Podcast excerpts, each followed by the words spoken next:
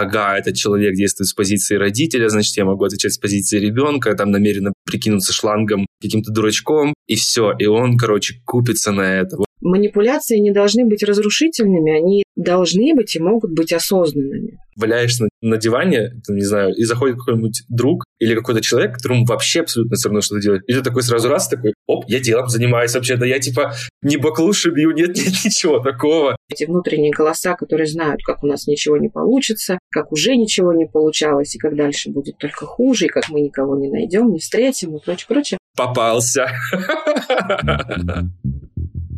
Привет, я Коля из сервиса по подбору психологов Альтер, а это подкаст «Те же грабли». В нем мы вместе с гостями разбираемся в ситуациях из серии «Никогда такого не было» и вот опять.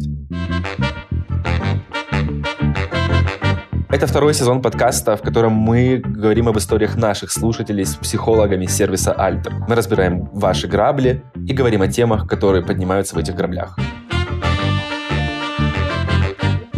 В восьмом эпизоде подкаста у нас в гостях Юлия Гусева, психолог сервиса Альтер, сексолог, преподаватель БГТУ, который работает в подходах транзактного анализа и КПТ. Вместе с Юлей мы говорили о том, как выстраивать отношения с собой и другими, как наше детство может влиять на нас взрослых, что такое доверие и как выбирать себя в сложных ситуациях. И, конечно же, мы читали и комментировали истории наших слушателей.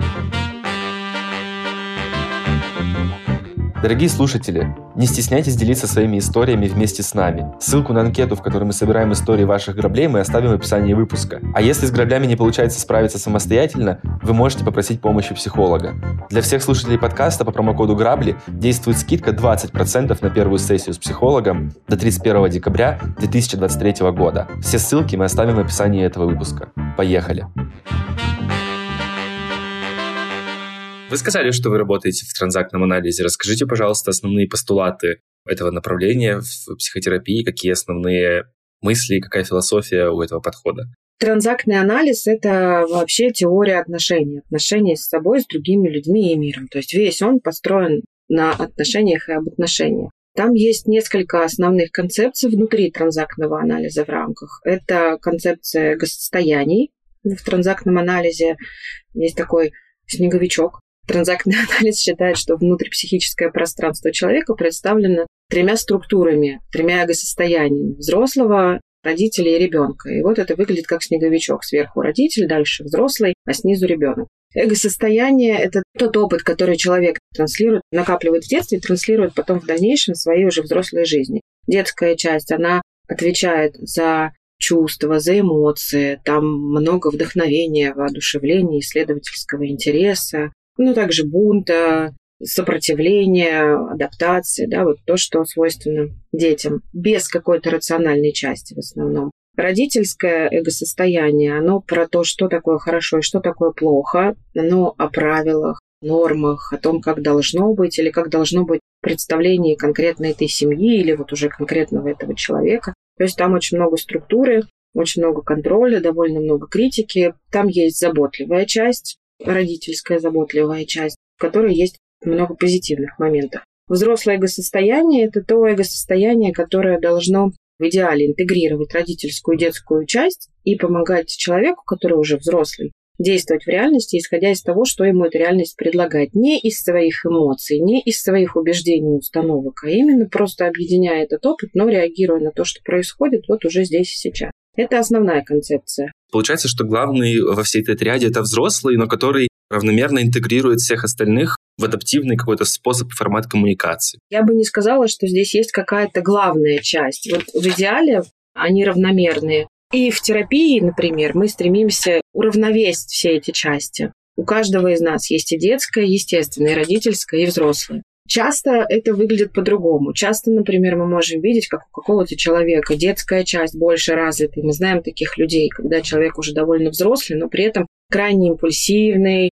может все бросить, принимать какие-то спонтанные решения, нам сложно на него положиться, да, то есть вот он как бы действует в основном из чувств. Или мы можем видеть наоборот, человека довольно структурированного, чрезмерно структурированного, много критики, начальники такие бывают, много контроля, мало эмоций, э, мало каких-то позитивных моментов. Все это мешает нашей взрослой жизни взаимодействовать с другими людьми и с собой, конечно же. Поэтому было бы здорово, если бы все эти части были примерно одинаковы, и взрослый бы занимал свою очень важную роль. А можете тогда, пожалуйста, с точки зрения этого тоже транзактного анализа рассказать, как строятся взаимоотношения с окружающими людьми? Я читал давно книгу Эрика Берна «Люди, которые играют в игры и игры, в которые играют люди. Соответственно, там рассказывались, показывались какие-то схемы о том, что вот я могу там действовать в каких-то ситуациях с позиции взрослого, с позиции ребенка, например, или с позиции родителя. То есть то, что вы рассказываете, очень знакомо мне. То есть я помню, что читал. Это очень понятно, потому что, несмотря на то, что Эрик Берн нацеливался на упрощение, даже своим ученикам говорил, что если вы какую-то свою концепцию не можете представить в виде схемы, даже не говорите о ней. Поэтому вся концепция в транзактном анализе, они очень простые. Вот снеговичок, там треугольник драматический, еще что-то, все довольно просто. Но вот несмотря на это, его книга «Люди, которые играют в игры» в нашем переводе не очень простая, поэтому можно что-нибудь другое почитать, станет больше понятно. Чтобы стало понятно прямо сейчас, я приведу пример, как это выглядит, да, родитель, взрослый ребенок, как это выглядит в реальной жизни. Вот, например, я приехала домой и увидела, что мое парковочное место занято соседом. Уже не первый раз. И я, конечно же, злюсь и думаю, я сейчас проколю ему шины. Что-нибудь поцарапаю ему машину, что-нибудь сделаю с его машиной. Это же невозможно. Это уже десятый раз он так делает. Конечно, это бунтующий ребенок мой внутренний. Потом я думаю, Юль, ну как ты это сделаешь? Ведь здесь же камеры везде. И это все увидят. И соседи напишут в домовой чат, и они будут говорить про тебя плохо, еще скажут, ты же психолог, ты посмотрите на нее, она так делает. Мы сначала проваливаемся в чувство, потом возвращаемся к какому-то другому состоянию. Это родительское, да, то есть там уже много контроля, правила, камеры, вот это все увидят, что-то подумают. А потом я думаю, ладно, я сейчас пойду домой, я выпью чаю, позвоню этому соседу и договорюсь с ним вообще о том, как мы будем действовать. Вот я вернулась в свое взрослое эго-состояние. Взрослого легко опознать по словам даже, да, как-то вербально, когда мы говорим, спланируем, решим, договоримся, обсудим. Вот все эти вещи про то, что мы сейчас находимся во взрослом. В этом маленьком примере видно, что человек, конечно, он не находится всегда в одном состоянии. Мы что-то чувствуем, мы что-то думаем, на нас как-то влияет наш предыдущий опыт, например. Но в целом мы должны стремиться к тому, чтобы во взрослое эго-состояние возвращаться. Этот пример забавный, но бывают менее забавные. Мы можем быть очень взрослыми людьми, уверенными в себе, но если, например, начальник, да, или какой-то важный человек на нас наорал, или даже просто в присутствии нас на кого-то наорал. Многим знакома эта ситуация, мы можем чувствовать, как мы резко проваливаемся в свое очень-очень детское состояние. Нам становится прям вот буквально страшно, и ощущение, как будто мне там, не знаю, пять лет, и я у доски стою, и вот кто-то орет. Если мы уделим этому внимание, то мы довольно легко можем начать замечать как мы из одного эго-состояния в другое попадаем. Иногда это бывает полезно, да, если мы где-то веселимся, какая-то вечеринка, мы куда-то пришли, мы можем чувствовать очень детскую, очень свободную радость, и это будет классно, это будет хорошее переживание, позитивный опыт. А можно ли как-то осознанно и намеренно переключаться между этими эго-состояниями для того, чтобы, как, например, кажется, что вот в какой-то ситуации уместнее вот так сделать? Можно ли так делать или насколько это корректно или полезно? Это очень э, уместно, корректно и полезно. Этому точно можно научиться. Почему мы так не делаем вообще всегда? Потому что недостаточно именно осознанности. Мы можем, например, попав в какие-то очень сильные свои переживания, когда нас что-то триггернуло, как мы говорим, действовать уже исходя из чувств. Мы уже не слишком думаем о том, что происходит. Мы не слишком думаем о том, какой мы выбираем сейчас способ взаимодействия, насколько это эффективно вообще, то, что я делаю, ведет ли меня к тому результату, который я хочу получить. Какой я вообще хочу получить результат? Это что же большой вопрос. Или если у нас есть каких-то много установок. Вот я знаю, что обязательно нужно высшее образование. Все, вот нужно высшее образование. Я буду, исходя из этой своей установки, взаимодействовать со своими детьми, да, не давая возможности им там самим решить или как-то варианты рассмотреть. Это может мешать. Учиться возвращать себя во взрослое состояние и взаимодействовать с тем, что мы на самом деле видим, с другим человеком, если это другой человек, с ситуацией, которая вот прямо сейчас и здесь разворачивается. Ну, это навык. Это навык, который стоит тренировать. Вот то, что в вашем вопросе еще проскользнуло, насколько это корректно и этично, скорее всего, вы о манипуляциях говорите. Краткосрочная стратегическая терапия вообще пошла в какой-то момент по ветке НЛП, например. Милтона Эриксона трактовали разные люди по-разному, и, соответственно, вот у одних выросло нейролингвистическое программирование, у других выросла краткосрочная стратегическая терапия. И, соответственно, то есть понятно, что это не только к транзактному анализу относится, но я как будто бы видел вот много каких-то, знаете, таких, наверное, скорее поверхностно дилетантских рассуждений по поводу того, что вот можно вот манипулировать людьми, вот так управлять. То есть вот ты видишь, что ага, этот человек действует с позиции родителя, значит, я могу отвечать с позиции ребенка, там намеренно прикинуться шлангом каким-то дурачком, и все. И он, короче, купится на это. Вот насколько это вам кажется вообще соотносится реальности, и вообще насколько это адекватно? Это часть реальности, мне кажется. И более того, я преподаю в ВУЗе в одном Санкт-Петербургском, и у меня курс называется «Психологические игры в организации». Он весь про манипуляции. То есть если я в частной практике учу клиентов не манипулировать, избегать этого в отношениях, не играть, потому что для отношений личных это действительно не полезно, то когда мы говорим о бизнесе, например, когда мы говорим о э, работе, о профессиональной деятельности, да, о каких-то своих социальных достижениях, это есть, мы не можем это не учитывать. И там я своих студентов учу это делать. Это противоположный процесс. Манипуляции не должны быть разрушительными, они должны быть и могут быть осознанными. И опять-таки, беря еще в расчет еще одну концепцию транзактного анализа о базовых жизненных позициях, основной из которых является позиция «я окей, ты окей», мы верим в то, что я в порядке, и другой человек тоже в порядке. Он достаточно взрослый, достаточно умный, он достаточно хорошо разбирается в том, что он делает. Если вдруг я манипулирую, он может отвечать на это. Он может не участвовать в этом, он может это заметить, он может не вестись на мои манипуляции, да, то есть он может быть абсолютно равным мне партнером в этой коммуникации. Да, манипуляции есть. Но мне еще кажется, что у слова манипуляции есть несколько такая негативная коннотация, которая немножко все портит впечатление, потому что мне кажется, что манипуляции можно назвать практически что угодно. На самом деле даже как привести какой-то противоположный аргумент в, в разговоре, там, да, самым безобидным, тоже можно расценить как манипуляция, поэтому это мне кажется, что все очень такое, как назвали, так и называется, и все. Да, Николай, это правда, я с вами согласна здесь полностью. Манипуляция вообще, когда человек говорит о том, что ты мной манипулируешь, это тоже манипуляция. Да, то есть можно просто в этом тогда не участвовать. Манипуляцией можно обозвать все что угодно. Даже если, например, вот там, не знаю, в разговоре с партнером, там можно сказать, меня задевает вот то, что ты делаешь X, пожалуйста, делай Y вместо этого. То, что, ну, несмотря на то, что там это сказано как-то по правилам ненасильственного общения и вообще никого не задевает, по идее, человек может сказать, ты манипулируешь чувством жалости, не знаю, ну чем угодно. В общем, можно все что угодно сюда воткнуть, поэтому мне кажется, что к манипуляциям надо относиться попроще. Проще, да, и оставаться все равно в реальности и в контексте, да, потому что вот в том примере, который вы привели, действительно можно так сказать, например, и это будет значить для первого участника, что его потребности, его какие-то ожидания игнорируются, они блокируются. То есть я ничего не могу сказать. Я должна выбирать эти правила ненасильственного общения, постоянно там из я позиции говорить, очень-очень тщательно подбирать слова и выражения. Но на самом деле, когда мы общаемся как два взрослых человека, мы все-таки должны именно как два взрослых общаться, не затягивая друг друга в игры и манипуляции. И если один человек говорит, что его что-то беспокоит, другому было бы здорово это услышать. Да, да, это правда, согласен с вами тоже здесь. Еще знаете, что любопытно про транзактный анализ? Как с точки зрения транзактного анализа, например, будет выглядеть тогда отношение с самим собой внутри? У меня сразу представляется картинка, вот как, знаете, в мультике был диснеевский, не помню, как называется, там такие разные эмоции внутри головы сидят. И мне представилось, что вот, значит, сидят взрослый, ребенок и родители, они такие как-то в совещательном образе принимают какие-то решения. Вот. Как это выглядит на самом деле, отношения с самим собой, вот с точки зрения транзактного анализа? Отношения с собой — это взаимодействие и самопонимание, которое мы развиваем, ну, наверное, отчасти как внутренний диалог. Это на самом деле очень сложный вопрос, э, я о нем много думала. Это и внутренний диалог, эмоциональное состояние, это способ, которым мы относимся к себе, это то, как мы можем себя защитить, то, как мы можем чувствовать свои эмоции и потребности и удовлетворять их, да, если это необходимо. То есть отношения с собой – это не простая структура, не какая-то линейная. Можно, наверное, представить, если говорить про транзактный анализ, что это совещательный орган, но тогда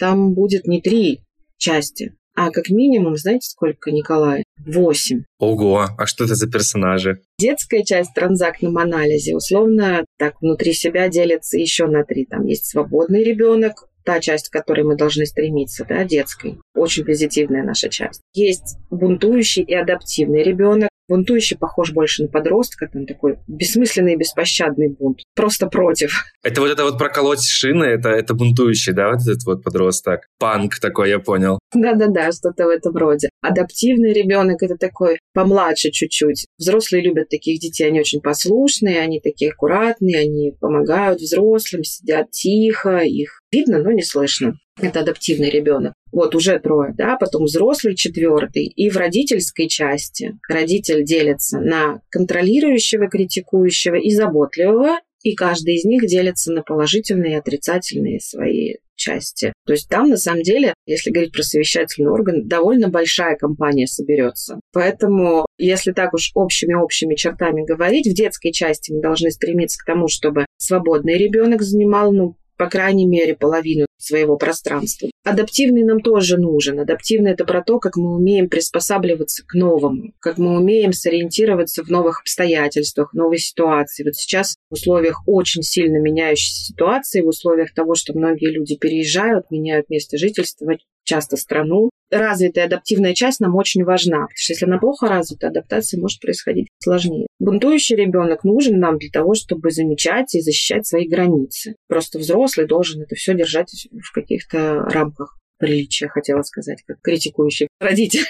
Ну и, соответственно, и родительская часть тоже нам очень важна и нужна, потому что это опыт. Мы без него тоже никуда далеко не продвинемся. У родителя надо стараться так, чтобы критикующего было меньше, вот этот внутренний наш самокритик, эти внутренние голоса, которые знают, как у нас ничего не получится, как уже ничего не получалось, и как дальше будет только хуже, и как мы никого не найдем, не встретим и прочее, прочее. А заботливого, чтобы было больше. Примерно на это нужно ориентироваться. А еще вот я понял, что как будто бы концепции про внутреннего ребенка, внутреннего взрослого, они пошли все-таки из транзактного анализа. Это и есть транзактный анализ. Вот эго-состояние родительское, детское и взрослое. Так Эрик Берн это описал. Я имею в виду, вот знаете, сейчас там ходят по интернету, например, там медитация, там встреча с внутренним ребенком. Или вот говорят как-то метафорически там про то, что вот это мой внутренний критикующий взрослый. И вот вы сейчас рассказываете, я так понял, что это тизаурус, да, и вот э, это транзактный анализ. Здорово. У нас есть как раз первая история про отношения с собой, и вот я сейчас пока ее быстренько просмотрел, кажется, там такой строгий внутренний родитель, значит, у нас главный герой. Итак, история от Кати. Всем привет! Я постоянно ругаю себя, и это проходит иногда осознанно, иногда нет. Иногда сразу вслед за решением поваляться в постели все выходные начинается атака. Да, разрешил это разрешила, мне же надо отдыхать, но так всю жизнь пролежишь и так далее. Сделаю что-то не идеальное и давай. Конечно, сделала абы как. Вот и все в твоей жизни абы как. И так по кругу. Получается, что я всегда виновата, и ни отдых, ни труд ситуацию переломить не в состоянии как яблочко с бачком. Я принимаю себя целиком, только не показывайся непомятым бачком. Это похоже на самоедство и самообман. Как бороться с самоедством? Весь мозг-то в курсе теорий разных и правильных в нем мыслей много. Как правильно поступить, что нужно делать. А на практике все равно все идет не так. Катя, во-первых, спасибо вам большое, что вы поделились такой историей, потому что кажется, что внутренний критик долбает всех, но не все в этом немножко сознаются. И я, человек, которого внутренний критик, вот этот вот агрессивный, злобный взрослый тоже ковыряет, я вас прекрасно понимаю. Несмотря на то, что я тоже несколько лет был в терапии, конечно, все равно он есть. Поэтому я представляю, как вам может быть тяжело и как это может отнимать нормальный отдых и нормальное желание поваляться, как оно может это впечатление поганится от того, что ты просто не можешь расслабиться, потому что внутри такие состояния. Как вам кажется, кто вот главный герой здесь с точки зрения транзактного анализа? Можете вообще так комментировать или нет? Мне кажется, если говорить в формате транзактного анализа, так вот на первый очень приближенный взгляд, что это внутренний конфликт между адаптивным ребенком и критикующим взрослым. Адаптивный ребенок изо всех сил старается быть хорошим, учится, узнает, доказывает, достигает, прям старается вот изо всех сил. И критикующий родитель, которому все мало. Ему нужно, чтобы было больше, чтобы было лучше, чтобы было лучше, чем у всех. А, или лучше, чем там у сына маминой подруги. Бывает так, что в нашем детстве мы научаемся у кого-то так себя вести, так к себе относиться. Может быть, так к нам относились. Может быть, мы видели, что наши важные взрослые люди так сами к себе относятся. И мы почему-то решили, что вот так оно и должно быть. Продолжаем эту историю уже сейчас, будучи взрослыми. Но это можно изменить. Вот здесь я бы уже не стала уходить совсем далеко, да, чтобы не терапевтировать того, кто об этом не просил, но вот в целом этим можно заняться на терапии в первую очередь, ну и даже с таким любопытством занимаясь самопознанием и саморефлексией, как Катя, я думаю, что тоже можно многое для себя уже открыть, понять, исследовать. Я, кстати, понимаю Катю, и про то, что вы сказали, вот, что это важные взрослые, да, как к нам относятся. Прекрасно понимаю и согласен с этим на сто процентов. Есть такой момент, знаете, когда валяешься на, на диване, там, не знаю, и заходит какой-нибудь друг или какой-то человек, которому вообще абсолютно все равно, что ты делаешь. И такой сразу раз такой, оп, я делом занимаюсь вообще-то, я типа не баклуши бью, нет, нет, ничего такого. И это все равно какие-то вот эти вот вопросы из детства, мне кажется, тоже с критикующими вот этими родителями и сущностями, нашими частями сознания, которые вот так вот реагируют. Это точно, Николай. Вот вы сейчас сказали, я вспомнила, всегда с этого очень смешно. Когда кто-нибудь звонит, а ты спишь, и человек задает вопрос, да, слыша сонный голос, ты спишь? Первое, что хочется ответить, нет, нет, нет, нет, нет, я не сплю.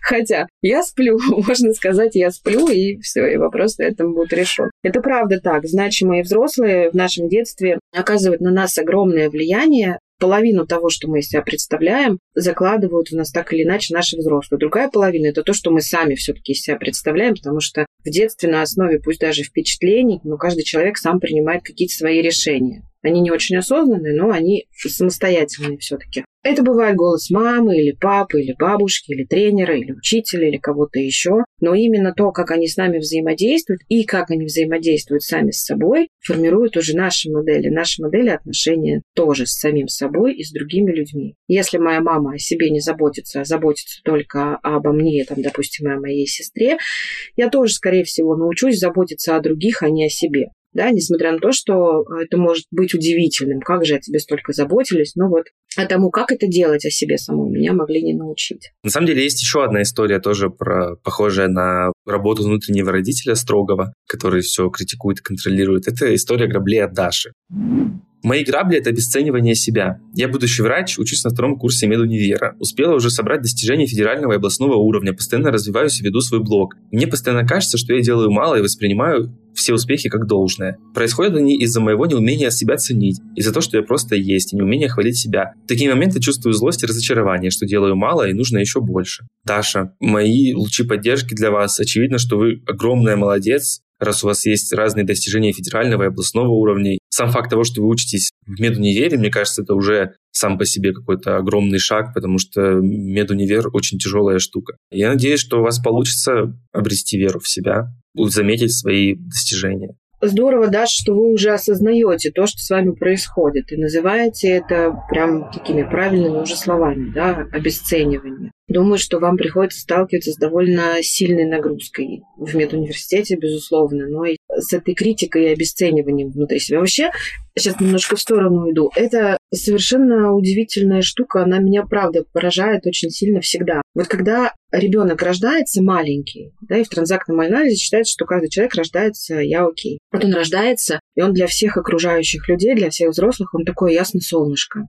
Что бы ребенок ни делал, он там перевернулся или почти перевернулся, он икнул, чихнул, он вообще все улыбается, умиляется, он очень классный. Когда он начинает ходить, ему тоже никто не говорит, ну, какой-то не очень первый шаг у тебя получился. Мог бы даже два сделать вообще-то, да? То есть все ребенка поддерживают, все его хвалят. И это очень хорошо. Вот здесь, на этом этапе, никакого обесценивания нет. Но почему-то дальше ситуация кардинально меняет. То есть дальше начинается, ну, ты неправильно солнышко нарисовал, здесь должны быть другие лучики, оно должно быть не зеленое, а желтое. То есть вот этой вот поддержки, подбадривания, позитивных каких-то поглаживаний становится меньше, причем значительно. И человеку как-то приходится с этим учиться справляться. То есть он как-то начинает сам с собой решать, насколько он ясно солнышко или нет. Иногда он из бунта может решить, нет, я все равно ясно солнышко, что бы мне там ни говорили. А иногда он может решить, что, ну, значит, нет. Раз меня перестали поддерживать, раз ко мне перестали вот так позитивно относиться, раз перестали давать мне какие-то позитивные поглаживания, значит, я уже и не такое ясно солнышко. Вместе с этим наши взрослые дают нам послания, которые в транзактном анализе называются драйверы. Драйверы – это как бы негативная мотивация, негативная из-за своей чрезмерности. Есть шесть основных драйверов. Будь первым – спеши, будь лучшим, будь совершенным, старайся, пытайся, это третий. Радуй других, будь сильным и будь осторожным. Про радуй других мы знаем. Мы знаем, как примерно да, выглядят люди, которые стремятся все время радовать других. Вот то, о чем говорит и пишет Даша, похоже на «будь совершенный и будь сильный». Моя мотивация, да, если бы я была Дашей, могла бы быть вот в этих двух драйверах. Я стремлюсь быть сильной и быть совершенной. Можно задать себе вопрос, почему так важно быть совершенной? Какой страх может скрываться за тем, чтобы оказаться не идеальной? И кто учил меня быть сильной? да, какую модель я брала, какой пример был перед моими глазами. В целом обесценивание сложная и тяжелая довольно-таки штука, она, мне кажется, как болото, которое все время засасывает. Действительно, что бы ты ни делал, ты все равно с этим обесцениванием сталкиваешься, достижение уже не достижение, хоть ты там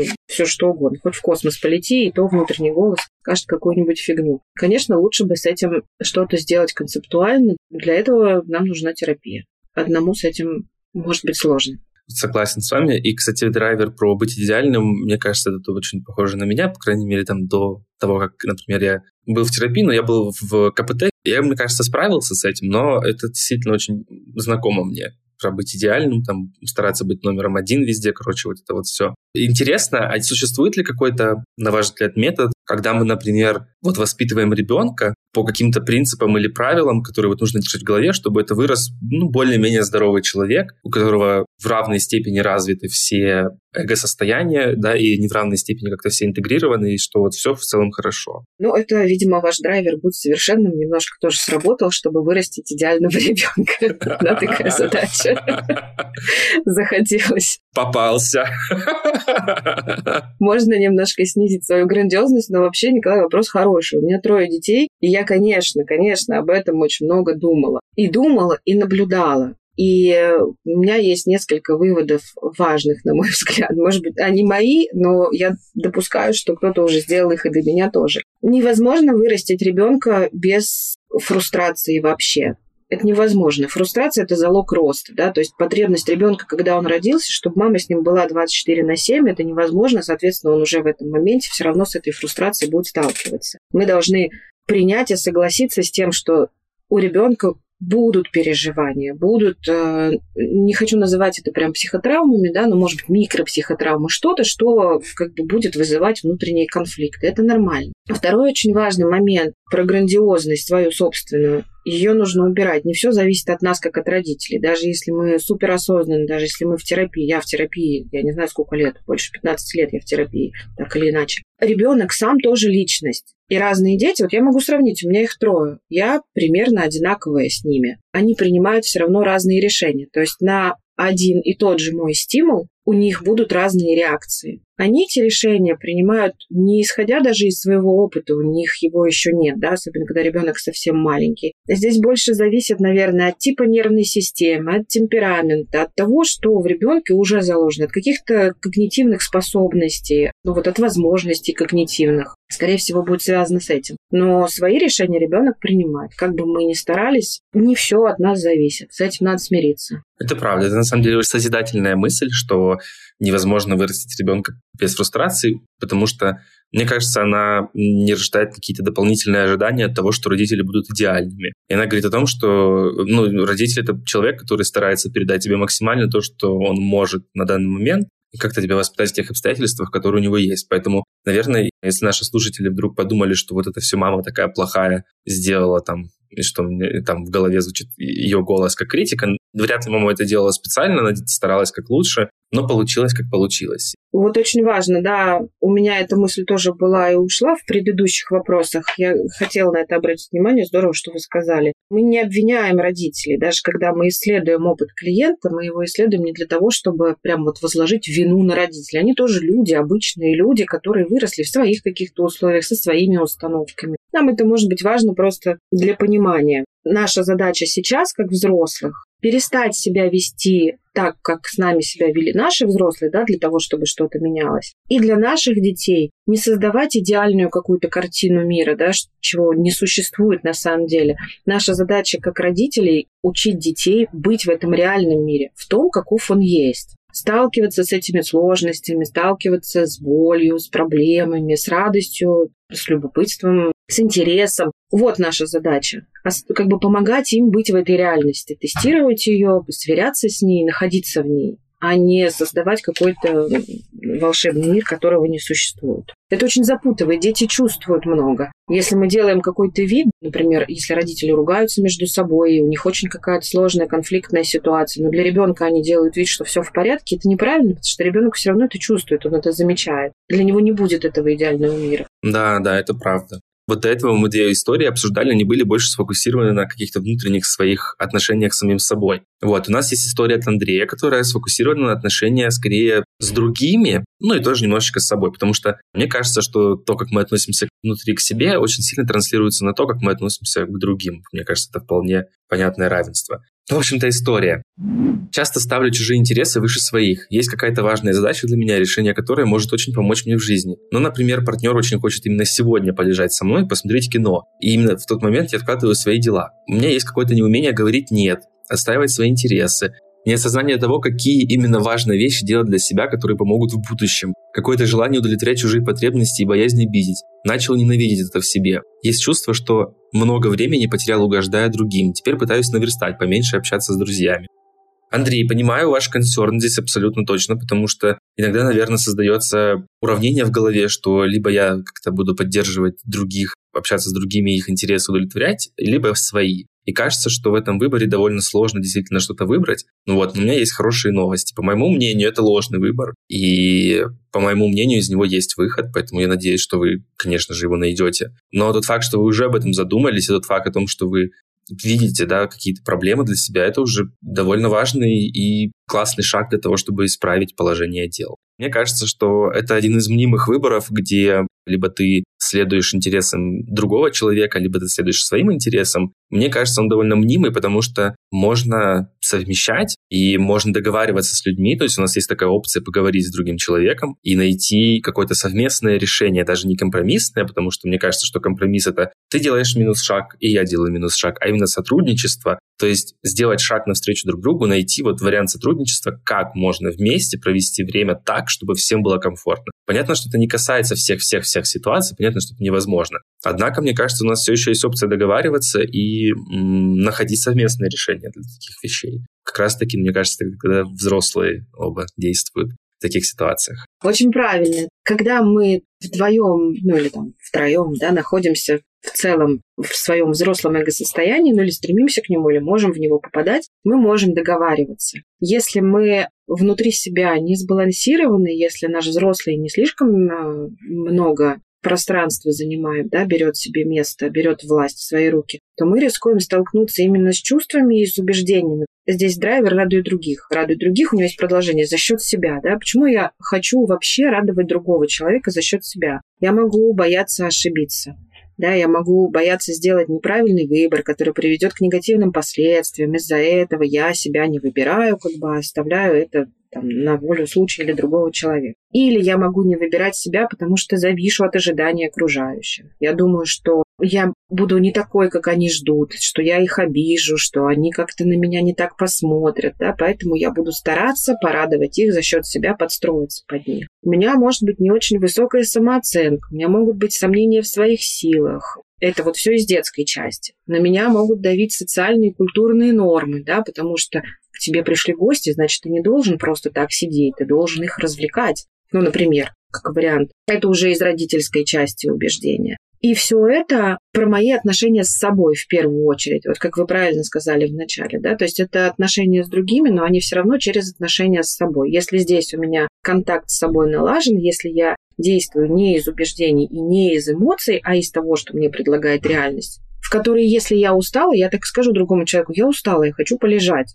Просто никуда не идти, просто полежать, посмотреть кино. Но тогда я могу договариваться. Если я во взрослом состоянии, если другой человек во взрослом состоянии. Трудность в выборе себя скорее указывает на то, что человек испытывает конфликт между собственными потребностями и ожиданиями окружающих, мыслями о том, что они могут подумать, как они могут отнестись, ожиданиями окружающих низкой оценкой или вот страхом ошибиться.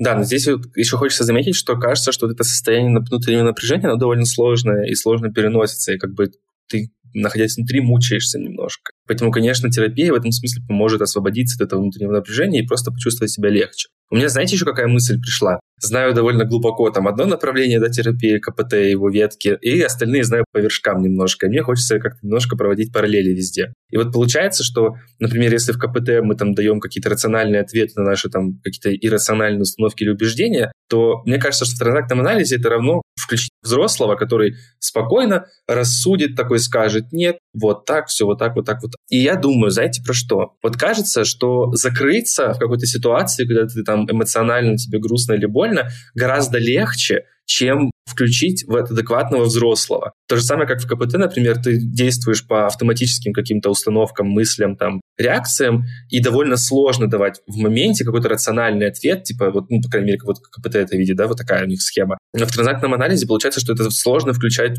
взрослого. Почему так? Почему нам легче действовать вот из-под каких-то таких вот, знаете, там, все, если, короче, я два раза или там X раз, например, не смог договориться с людьми о чем-то, значит, все, я теперь не буду с ними общаться вообще, типа. Ну, собственно говоря, почему такие вот резкие движения? Это с чем может быть связано? Ну, в транзактном анализе это называется довольно точно, со сценарием, да, вот э, тоже такая основная концепция транзактного анализа о том, что каждый человек в своем детстве до 7 лет примерно создает свой сценарий жизни. До 7 лет человек как-то неосознанно, подсознательно. Это не то, что записывается куда-то на лист, да, это вот какая-то система впечатлений и решений о том, как я буду проживать свою жизнь да, как я буду доверять или не доверять людям, как я буду успешно или неуспешно. Сейчас это покажется немножко эзотерически, но это не про эзотерику. Как и во сколько лет я умру. То есть, исходя из какого-то предыдущего опыта моего собственного поколения, да, того, что я видела, тех, чьи модели я себе интроицировала, я могу как ребенок принимать такие решения. Естественно, поскольку эти решения принимаются ребенком, они неосознанные, они не конструктивные. Когда человек вырастает, он может вот про название даже подкаста, одни и те же грабли. Если клиент говорит, что у меня вот все время так, и опять снова на тех же граблях. Для человека, который работает в рамках транзактного анализа, это однозначно про сценарий. То есть человек реализует что-то, какую-то свою идею, концепцию, которую он для себя уже принял. Для того, чтобы это изменить, нужно основательно покопаться. И не только в убеждениях родительских, но и в чувствах ребенка, потому что их там много. Когда-то этот ребенок был ранен и закрылся, когда-то он был ранен и бунтовал, да, и его не увидели, например, в этом бунте, еще что-то. Вот это важная часть, которой в работе психотерапевтической мы уделяем очень-очень много внимания. Именно чувствам ребенка. Важно их распутать. Вот когда распутаны они, когда разобраны убеждения, тогда мы можем говорить о том, что взрослая часть укрепляется и становится ведущей, да, она становится основной во взаимодействии человека с этим миром. Да, интересная концепция, кстати, про сценарий. Я тоже про них слышал. То есть я не работал в транзактном анализе, поэтому сложно, наверное, говорить, там, сменился ли сценарий, но я почувствовал в какой-то момент, ну, это было в процессе терапии, такую перемену. Если раньше мне было важно, я даже, наверное, это как называю, какие-то свои нарциссические ожидания от работы, что мне надо было какую-то крутую карьеру, там что-то быть номером один, я же свой подкаст еще делал про маркетинг, звал только, только звезд, то в какой-то момент в процессе терапии я только понял, да мне это не надо, я бы хотел как-то спокойнее жить, наверное. Я бы хотел, чтобы моя работа была мне любимой, и я как-то очень сильно отстранился от этой вот идеи завоевать мир, что-то еще сделать. Возможно, я не знаю, да, корректно ли использовать здесь вот язык транзактного анализа говорить о том, что переменилось сценарий какой-то, но я чувствую, что, возможно, это похоже на то. То есть, что я такой, оп, и все, я стал спокойнее относиться к жизни, я меньше вопросов стало меня как-то волновать. Вообще я стал просто спокойно жить свою жизнь. Вот, все без каких-то там супер-пупер историй. Вот. Но забавно, что более спокойное течение, оно, знаете, как будто бы более результативно в итоге оказывается. Ты прикладываешь миллиард усилий каких-то, и ты двигаешься медленнее, чем если ты расслабишься, то ты начинаешь двигаться быстрее. Очень странный парадокс вообще, но как-то так получается. Он, кстати, не странный, да, это точно так, и в это очень сложно поверить, пока ты находишься в этом напряжении, пока ты справляешься, борешься, там, достигаешь, а потом, когда вот, этот, вот эту ступеньку перешагнешь и видишь, что на самом деле это работает наоборот, ты думаешь, почему так, это же так необычно. А на самом деле это вполне себе объяснимо. Мы очень много сил, очень много ресурсов своего тратим на вот эту борьбу. На сопротивление, на внутриличностные конфликты, на то, чтобы с этим справляться, на то, чтобы следовать этим драйверам, да, приказаниям, тоже есть отдельная концепция в транзактном анализе. Соответственно, это те ресурсы, которые, они не идут на пользу, они неэффективны. Это просто какая-то внутренняя возня. Когда мы с этим разбираемся, во-первых, становится легче, естественно, сразу. Многие говорят об этом как то, что у меня прям буквально как будто камень с плеч свалился, как будто какая-то плита на мне лежала, а теперь перестала. Да? Вот когда мы перестаем на себя нападать, когда мы перестаем быть недружелюбными к себе, становится все намного легче. Мы начинаем понимать, что да, я в порядке, все со мной нормально. С другим человеком тоже все нормально. Значит, я могу с ним договариваться, я могу с ним прояснять, я могу с ним контрактировать, решать какие-то вопросы. Это все оказывается, правда, довольно просто. Давайте мы еще одну сейчас историю прочитаем. История тоже, на самом деле, про отношения с другими и про доверие к другим людям. Да, то есть у нас такие первые истории были про отношения с собой, теперь у нас про отношения с другими. Итак, история от Виолетты. Эти грабли, к счастью, уже ушли из моей жизни, но на протяжении трех лет были очень важной ее частью. И, к сожалению, эти грабли до сих пор влияют на мои взаимоотношения с людьми. Ситуация такая, что у меня была подруга, мы были однокурсницами, и в один год мы начали активно общаться. Наша дружба очень быстро развивалась. То есть буквально за неделю человек, с которым я не общалась ранее, стал для меня чем-то близким. Я часто бывал у нее в гостях, мы много переписывались и так далее. Буквально за пару месяцев мы стали best friends, по моему мнению. Когда однажды я ее спросила, считает ли на меня своей лучшей подругой, она сказала, что не хочет делить друзей на лучших и не лучших. Думаю, тогда все начало подкашиваться. Если говорить вкратце, мы стали очень часто ссориться, у нас было много недопониманий касаемо понятия дружбы. Она считала, что подруга не обязана постоянно интересоваться жизнью другой, не должна все о ней знать, а я, напротив, хотела этого. Примерно через год или год с половиной мы перестали общаться и возобновили общение через три месяца, по моей инициативе, так как я очень скучала по ней. Потом в наш круг общения пришла третья девочка, мы втроем тесно начали общаться.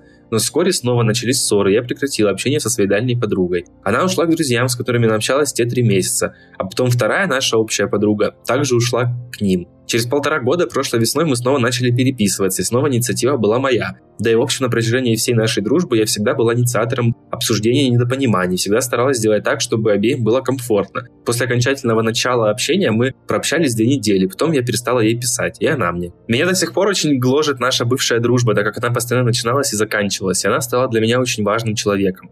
Я до сих пор очень расстроена, мне больно видеть ее, но приходится, так как мы ходим в один колледж. Каждый раз, как я возобновляла наше общение, я чувствовала, что что-то пойдет не так. Мы опять поссоримся и так далее. Однако все равно писала. Так что мой вопрос, как избавиться от граблей постоянной попытки вернуть человека, с которым прекратили общение? Ух, дорогая Виолетта, спасибо вам за такой подробный рассказ о своих переживаниях. Наверное, по размеру этого текста и сообщения понятно, что вас очень-очень переживается да, вам за эту историю. Мне хочется выразить вам поддержку в первую очередь и сказать, что, наверное, правда очень сложно каждый раз инициировать общение, каждый раз инициировать какие-то разговоры по душам, э, расстановки границ и прочие такие штуки. Я верю, что есть какие-то другие опции, но я не решусь, честно говоря, это как-то комментировать их. Я надеюсь, что может помочь терапия разобраться в этих вопросах. Виолетта, мне тоже жаль, что вам приходится сталкиваться с такими сильными переживаниями. Я сфокусируюсь непосредственно на том запросе, который услышала. Что может помочь справиться с а, вот этими граблями, с зависимостью от отношений или даже от конкретного человека.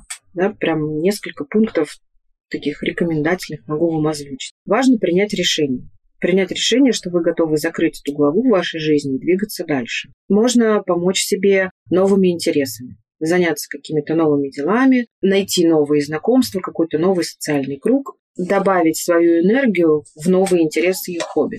Это точно поможет избавиться и отвлечься от мыслей на возвращение к этому человеку. Можно делиться своими эмоциями. Вот Николай сказал про терапию, это, конечно, было бы идеально. Если не брать в расчет только ее, это может быть и какое-то взаимодействие с друзьями, с близкими, о своих чувствах, об эмоциях, связанных с этим человеком. Вы можете запросить у них поддержку, прямыми словами, да, сказать, что мне очень тяжело в этой ситуации, и, и мне поддержка нужна. Сосредоточиться на себе, это тоже очень важно. Постепенно переключать свое внимание на саму себя и свое собственное благополучие. Уделить внимание своим навыкам, саморазвитию, укреплению самооценки и всему, о чем мы в психологических подкастах, постах и вообще во всех психологических темах всегда говорим. Важно помнить, что это индивидуальный все процесс, каждому человеку может потребоваться время, чтобы через него пройти. Нужно быть терпеливой с собой, дружелюбной, дать возможность жить и двигаться вперед.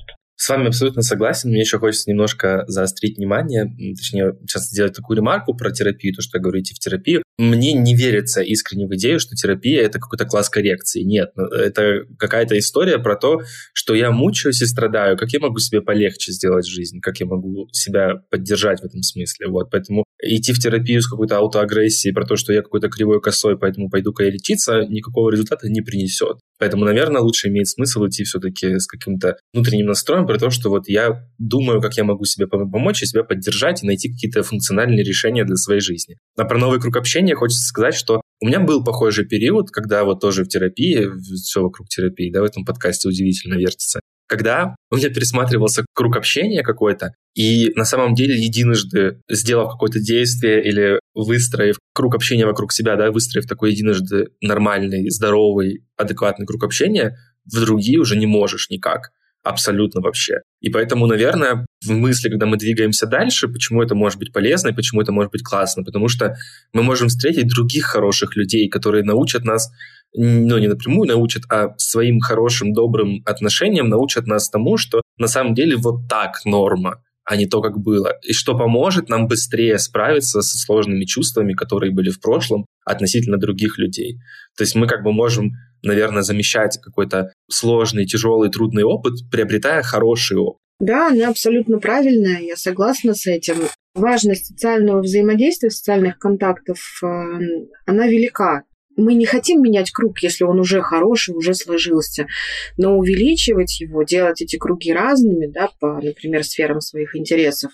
У меня есть три очень больших социальных круга. Родительские, да, где я, мама и другие родители. Психологические, естественно, огромные, которые занимают больше всего времени. И удивительно еще парфюмерный. Я коллекционер парфюмерии, поэтому тоже большая очень часть моей жизни. Это все очень важные для меня области. Там э, совершенно разные, незнакомые между собой, но очень классные люди. И я получаю ресурс, когда общаюсь со всеми ими. Если бы у меня был только какой-то один социальный круг, мне бы, наверное, было тяжелее. Здорово, когда можно переключаться. У нас есть последняя история осталась от Софы. Мои грабли — это люди, с которыми я арендую квартиру. С 2017 года я сменила 9 соседей на 8 жилплощадях. В нескольких квартирах было больше одной соседки, но они были одинаковыми. Так что можно считать за одну. Всегда при знакомстве я не обращала внимания на мелочи, вроде того, где люди хранят свои вещи, какой у них стиль речи, на что они обращают внимание при знакомстве. Я придавала значение лишь тому, что они говорят, а не как. В 100% случаях их слова были ложью, но понимание этого приходило только через полгода, когда мелкий конфликт усугублялся до крайности. Обычно поиск квартиры – это сильный стресс, и я соглашаюсь на любых соседей, чтобы не остаться на улице. Но я пожалела об этом во все разы. И сейчас мне предстоит новый поиск. Я боюсь, что опять наступлю на грабли. Я уже думала, что обошла их с нынешней соседкой, но оказалось нет. Ух, Софа, честно говоря, вот вы написали про 8 жилплощадей, и мне кажется, что это довольно мощно, потому что я, например, сменил одну жилплощадь там из Краснодара в Ереван, и я сошел с ума. Как вы сделали 8, для меня это героизм абсолютный. И я понимаю, когда вы пишете, что поиск квартиры — это сильный стресс, и вы соглашаетесь на любых соседей, я понимаю, что в таком стрессе, наверное, действительно выбирать сложно. Я надеюсь, что эти грабли вас больше не встретят, круг разорвется, и вы заживете счастливо с классными соседками или соседями, и будете классно проводить время. Но понимаю, что действительно искать соседей, правда, тяжело, искать жилье, правда, тяжело. А если, например, не только соседи странные, а хозяева квартиры странные. Я хочу тоже восхититься силой Софы, потому что это правда мощно. Не каждый такое выдержит. Я бы предположила э, снова драйвер «Будь сильный, будь совершенный», да, потому что здесь мне видится и вот эта способность выдерживать такие сложные обстоятельства, и желание достичь чего-то такого сверх идеального, очень правильного, очень хорошего. Я бы посмотрела, наверное, вот на эту часть. А то, что хочется сказать, мы сегодня много говорили об эго-состояниях, и здесь, конечно, прям напрашивается. Если вы, Софа, хотите найти какое-то приемлемое для себя подходящее жилье. Было бы здорово делать это из вашего взрослого эго-состояния, откинув чувства, откинув какие-то убеждения сфокусировавшись на том, что происходит в реальности. Провести основательный поиск, э, учитывая свои потребности. Да, для этого нужно сначала их, может быть, где-то записать, чего я хочу от этого жилья, от соседей, от собственников квартиры. Проверить рекомендации, проверить рейтинги, позадавать вопросы и собственнику, и агенту, и в идеале соседям, например, предыдущим жильцам, чтобы вот все-все-все свои вопросы задать, задавать их смело, подробно, не думая о том, там, сколько это времени может занять и что о вас могут подумать. Встретиться, может быть, с потенциальными соседями. И вот самая взрослая часть – контрактировать, уделить много времени составлению и заключению контракта, в котором будет прописано максимально все, что вы хотите учесть, да, все то, что вам необходимо, все то, что вам нужно, чтобы ваши интересы и требования были учтены несмотря на прошлый негативный опыт, большой получается, да, такой масштабный негативный опыт, помните, что не все люди одинаковы. Люди разные, и с большой долей вероятности вам встретятся и хорошие собственники, хороший приличный агент и классные соседи. Если вы будете соблюдать эти рекомендации и оставаться бдительной во взрослом своем эго-состоянии. Да, согласен, согласен. Мне еще кажется, что во взрослом эго-состоянии всегда есть какая-то опция максимально прозрачно и подробно обсудить свои ожидания, спросить ожидания других людей. Вижу пунктик здесь, например, про... Я не обращала внимания на мелочи вроде того, где люди хранят свои вещи. Можно поспрашивать про это, можно рассказать свое видение, можно там вайп-чек провести, например, там. Вот я, например, свин. И мы вот с подружкой, например, там пару лет назад в Петербурге месяца три жили, просто, ну, приехали пожить, потому что оба у нас удаленная работа у двоих. Она свин, я свин, у нас не было с этим проблем. Ну, то есть мы провели вайп-чек. Наверное, если бы она была бы какой-то супер чистюля или я был бы, да, кто-то, наверное, были бы сложности, вот, ну, как-то мы договорились. Да, да, так и есть. Взрослая часть – это та часть, которая как раз про решим, подумаем, обсудим, договоримся, проверим, уточним, проясним. На такой ноте у нас закончились все истории. Спасибо всем, кто присылал свои грабли, кто не постеснялся поделиться с нами. Юлия, спасибо вам огромное за то, что вы пришли и делились своим опытом и своим видением, и про то, что так подробно отвечали и рассказывали. Я получил гигантское удовольствие с вами разговаривать и вас спрашивать про всякие разные темы, и уверен, что нашим слушателям тоже это принесет гигантское удовольствие и много-много пользы. Спасибо, Николай. Я рада с вами познакомиться более лично, чем в Reels. Мне это очень понравилось. Вы классный собеседник. Я надеюсь, что я ответила на вопросы и смогла заинтересовать людей транзактным анализом, потому что это классная модальность. Я знаю много модальностей, я, правда, очень давно в психологии, уже около 20 лет, и много модальностей изучала всяких, но транзактный анализ он прям крутой. До свидания, всего доброго. До свидания. Спасибо, что дослушали этот выпуск до конца. Напоминаем, что для всех слушателей подкаста у нас есть подарок. Скидка 20% на первую сессию с психологом по промокоду «Грабли». Промокод будет действовать до 31 декабря 2023 года. До встречи через неделю.